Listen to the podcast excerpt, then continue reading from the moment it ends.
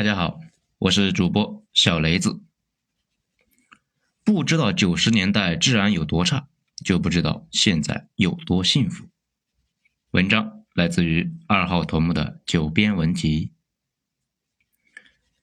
这两天呢，那个电影《除暴》那上映了，褒贬不一啊。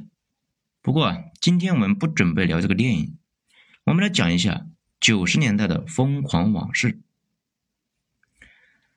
九十年这个大背景呢，从现在回头来看，中国是在一九七八年之后，可以呢明显分成三个阶段。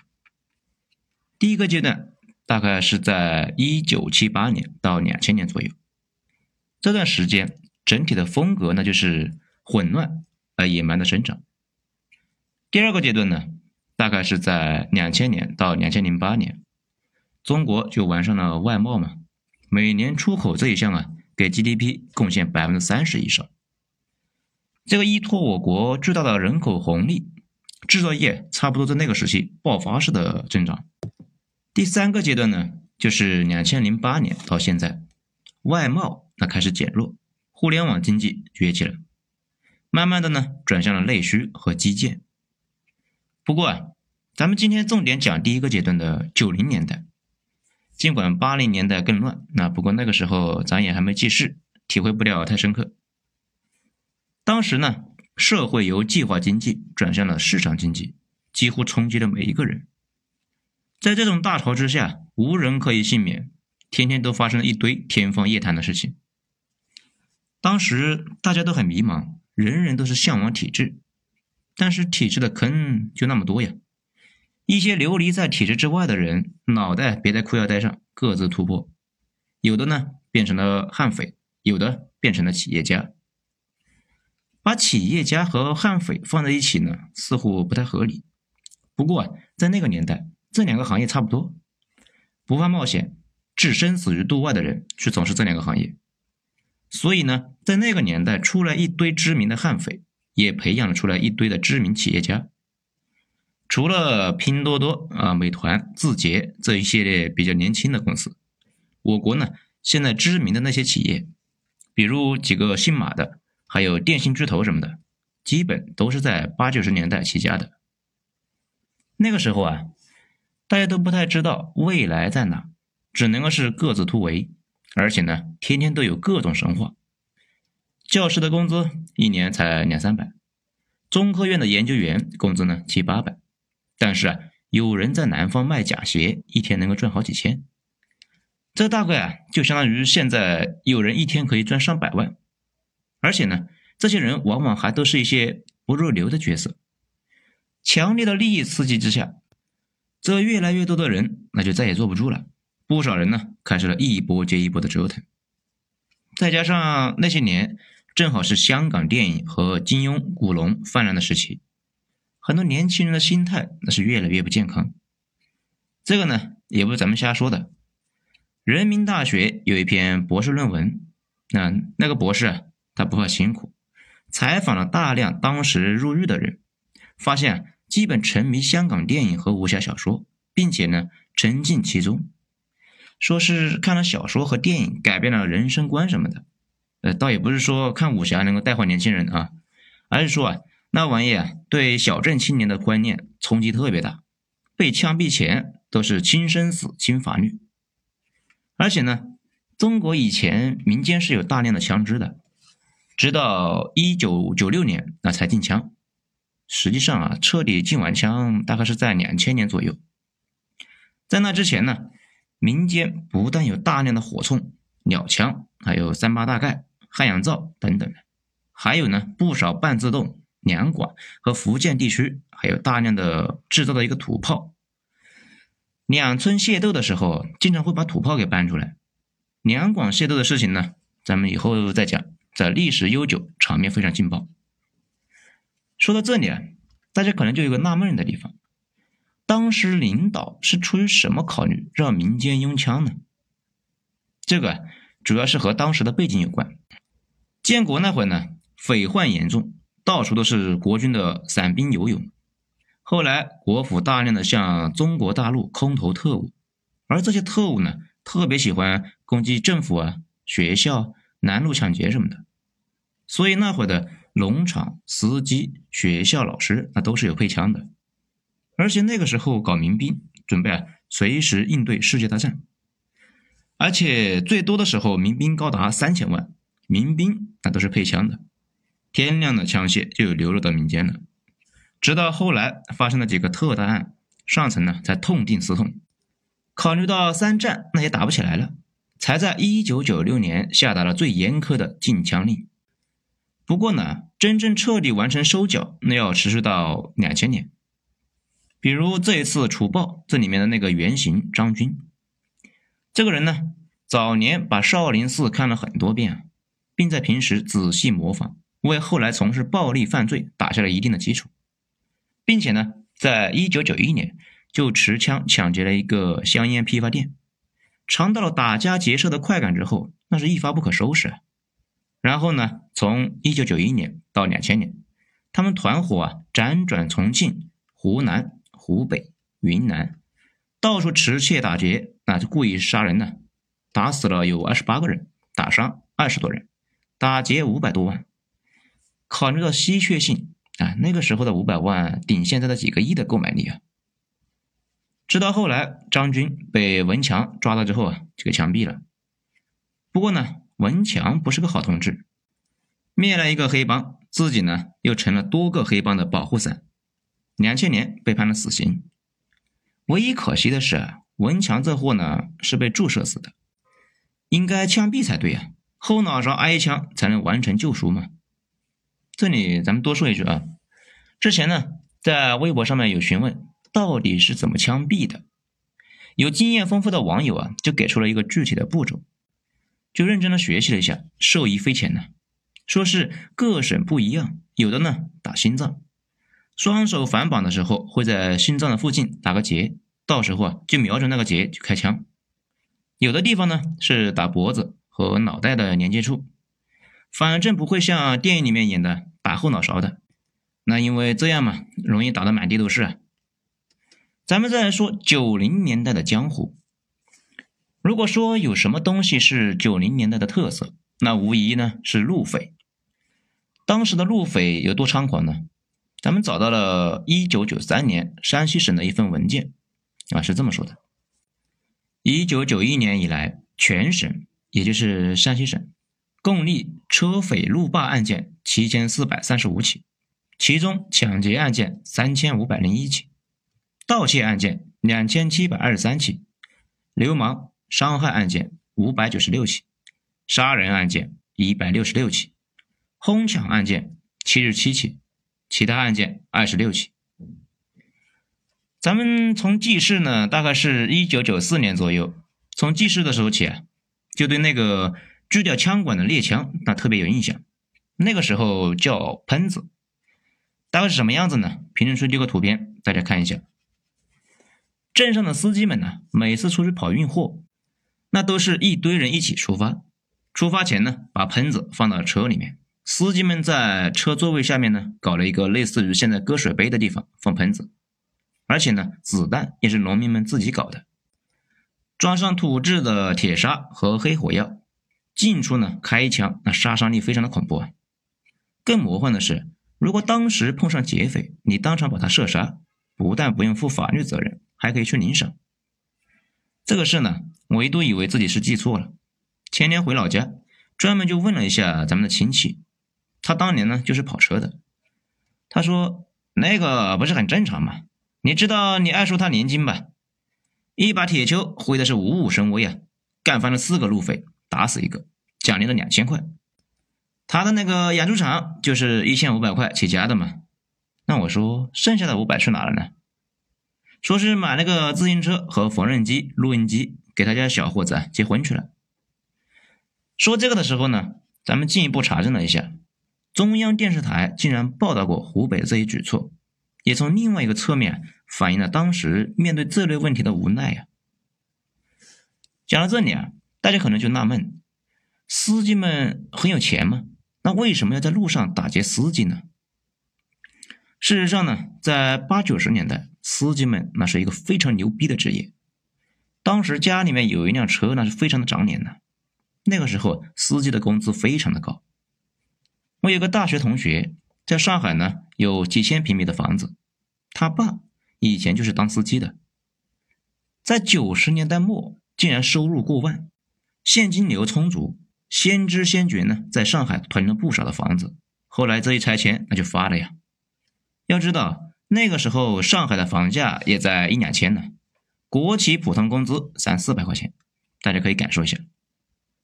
而且呢，当时大家做买卖不像现在啊，可以随时的转账，那都是随身携带大量的现金呢，这一结一个准。所以呢，打劫这种高风险的事情，那才有人做呀。不但有人做，而且是遍地生花，全国到处都是。这最过分的是，当时不少人手里面没枪，心里就发慌啊。于是呢，就去部队或者是政府抢那个站岗哨兵的枪，用抢人的枪到处作案。所以呢，大家看那个上世纪的大案要案，经常看到他们是先杀警察，然后抢枪，再去作案。这如果手里没枪，又实在是找不到枪，那也有办法的。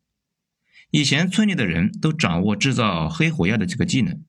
咱们小时候啊，在那边农民经常就玩炸药。在上世纪的贵州。农民孟永富在铁路上面埋了炸弹，炸翻了重庆开往南宁的二九三次列车，当场就炸死了六人，炸翻了三节车厢。他就趁乱打劫，抢了不少钱。后来呢，费了很大的劲才把这个人给抓获。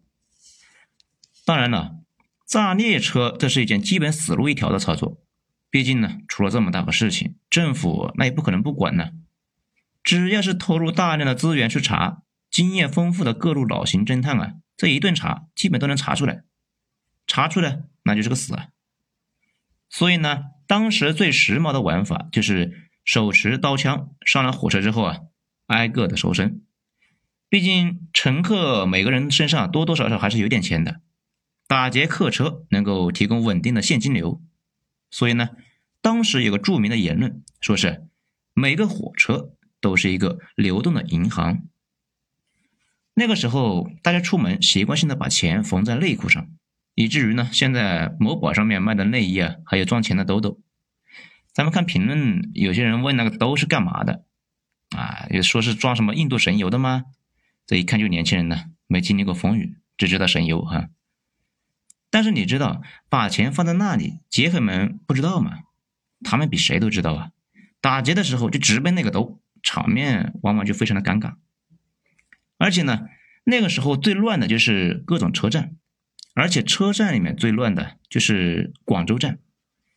不少人说起广州站，就好像现在大家说起中东差不多。哪怕都二零零零年了，地毯上面呢还卖那种小册子，叫什么《广州站生存指南》啊，已更新最新反扒技巧，或者呢如何避免被飞车党打劫这一类的小册子。这讲的飞车党呢，年纪稍微大一点的应该都知道，就是一个摩托飞奔而过，摩托上面呢伸出一只手，这抓到啥就抢啥。这种事情呢太过频繁了，甚至一度改变了当时很多人的生活习惯。再比如，大家走路都不会靠近马路边，挨着墙走，这防止飞车党打劫呀。这个呢倒是有点像罗马人，罗马的后期治安太差，大家都是靠左走。右手的空间大，可以呢随时拔剑防身。讲到这里啊，大家可能又纳闷了，那啥，罪犯这么猖狂，难道没人管吗？啊，当然不是啊，当时不但管，而且是真的拿命来管。那些年，每年不说警察吧，铁路的乘警受伤牺牲的都得好几百，每年抓好几万的扒手。这个呢，还只是乘警们的战绩，而且啊。抢劫的那伙人往往都是穷凶极恶，什么事都干得出来，经常呢又有人数优势。那个时候有个中央批示的案件，就是九名东北的悍匪在列车上面打劫乘客的时候，两名乘警赶到，为了防止误伤乘客，没敢开枪啊，双方是一顿的肉搏，最后乘警被刺倒地，匪徒们呢抢了手枪和财物之后扬长而去。这件事后来就震惊了中央。专门批示，很快就抓到这伙人。那为什么要强调他们是东北悍匪呢？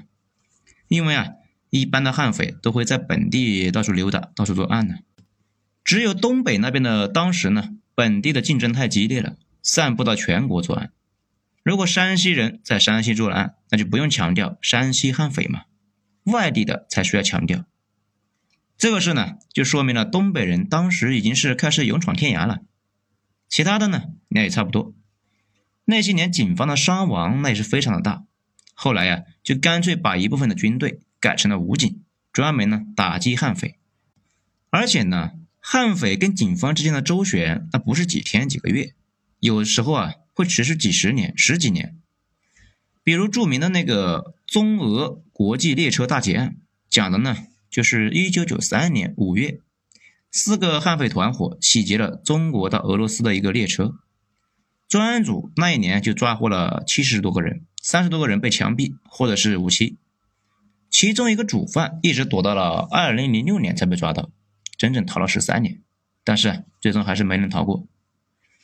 还有一个著名的劳荣枝，他呢身上背负着七条人命，逃了二十年。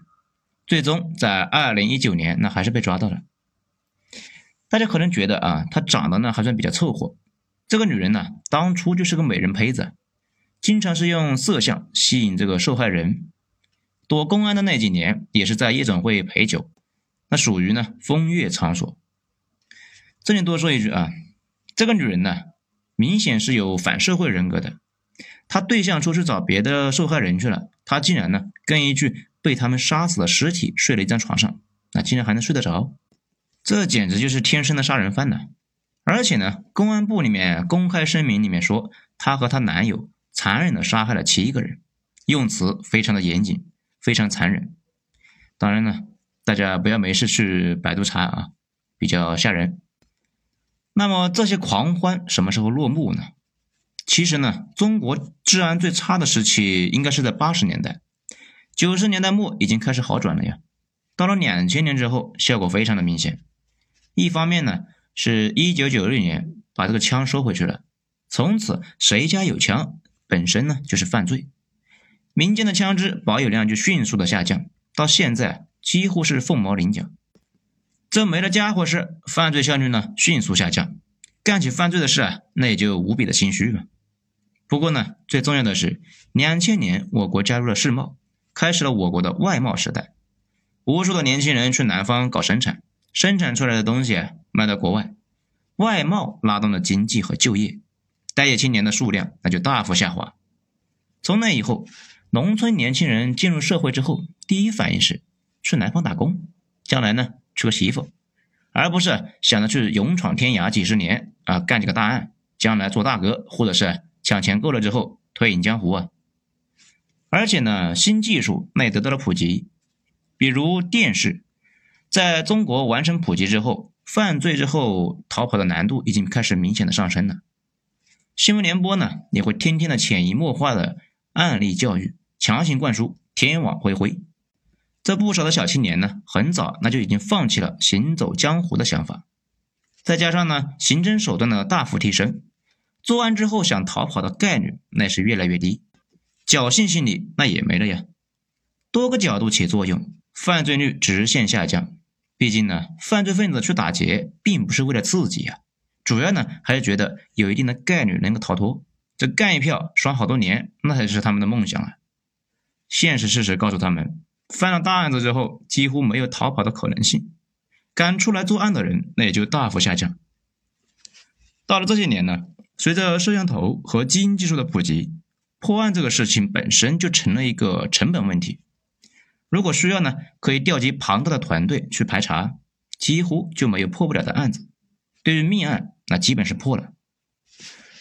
这里呢，最后咱们再说一下，考虑到这么大个国家，我国治安呢，现在基本上已经做到了全球之冠。这一方面是经济进步的原因，不过不是唯一的原因。人均收入比中国高。但是啊，治安比中国差的国家那有的是啊，说明呢，经济问题那并不是关键的问题。我觉得最关键的一点就是这几十年来，从上到下，大家呢都在试图解决问题，而不是看着问题逐步的恶化，然后想着问题一起过日子。大家看一看现在印度的那些问题嘛，其实呢，我国以前大部分那也有，这不都克服了吗？所以啊，还是要两条腿走路。一方面发展经济，给大家呢一个出路。大家没正经事可做的时候，容易走歪路啊。另外一方面呢，也要严厉的打击罪犯，提高犯罪的成本。如果抢劫之后还不会受到惩罚，那勤勤恳恳干活赚钱的人就成了脑残了呀。整个社会的价值观呢也就崩塌了。大家都去抢，那社会也就完蛋了。我国呢，正是因为对这两件事情拎得很清楚。所以，治安环境一直在变好，大家呢也就不用再去经历九零年代的那种魔幻的事情了。好了，今天咱们就讲到这里，精彩下次接着继续。我是主播小雷子，谢谢大家的收听。